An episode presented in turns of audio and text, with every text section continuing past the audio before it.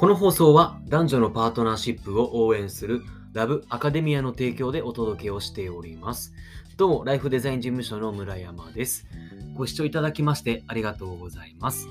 え中小企業様向けに採用コンサルティングや組織活性、え人事制度の導入など人事課題の解決支援をしております。この放送ではそういった人事のお悩みになっている方々に向けて、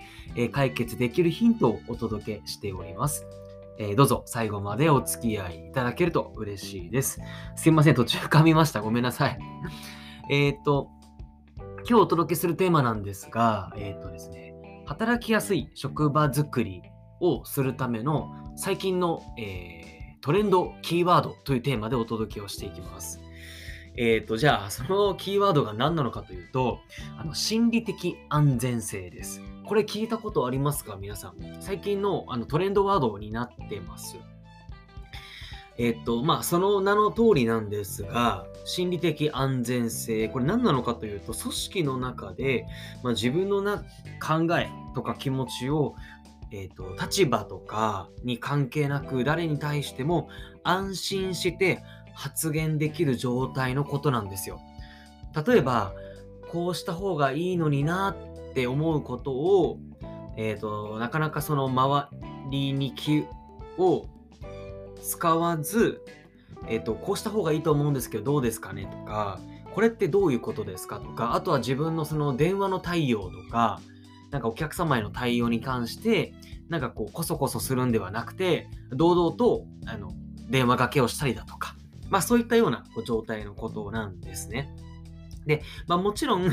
あの上司とか仲間に対してあの思ってることはオープンに言えるんだ言えてもあのあれですよちゃんとその言葉遣いとか相手を何ですかね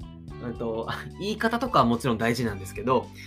まあ、とにかく自分のその率直な気持ちとかをオープンに言えるっていうそういう状況なんが、えーこの心理的安全性なんですね。でなんでこれが最近のトレンドなのかというとこのもう変化の激しい社会じゃないですかましてやコロナもあって余計にねこのえっと社会に柔軟に対応していくっていうことが会社としては求められますよね。という中で、えっと変化をして会社が変化をしていくということはもう、えー社員もがこのコミュニケーションがこう活発になったりとか社員同士が意見を交換し合いながら何か会社として進むべき方向性だったりとかあとはまあ事業を作っていくだとかまあ、そういったようなことがすごくすごくやっぱりあの求められてくるんですね。変化に対応していくために。なので、この心理的安全性というものがものすごく重要なんですよ。で、これがないと、えっ、と、結局ですね、えっ、と、コミュニケーションがやっぱ活発にならないので、どうしても言いたいことが言えなかったりとかするし、それによるストレスがたまるし、退職率も、退職も増えていっちゃいますしね。まあ、面白くない職場だっていう、そんないうことなんですよ。なので、この心理的安全性というものを、えっ、と、まずは築き上げていくっていうことがすごく重要で、じゃあこれ何が、どうすればいいのかって話なんですが、えっと、まあ、適切なコミュニケーションを取り合うってことです。適切なコミュニケーション。で、これが何なのかというと、適切な聞き方、適切な話の受け止め方、適切な伝え方ってこの3つなんですね。要は、こう、変な損得感情なしにオープンに相手の思ってることを丁寧に聞き、まあ、それがどういう、どういう意図で、その人がそう思ってるのかっていうのをちゃんとヒアリングした上で、あ自分としてはこう思うよっていうのをちゃんと発言してあげるとかっていう、そういう丁寧なコミュニケーションをちゃんと図るっていうこと、それによる、あのーコミュニケーションが取りやすくなって、心理的的安全さが生まれるという、そんな、あのー仕組みになっております。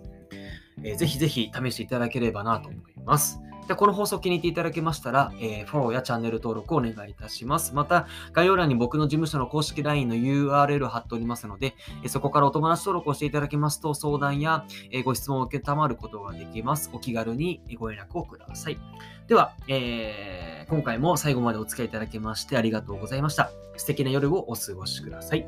ではまた。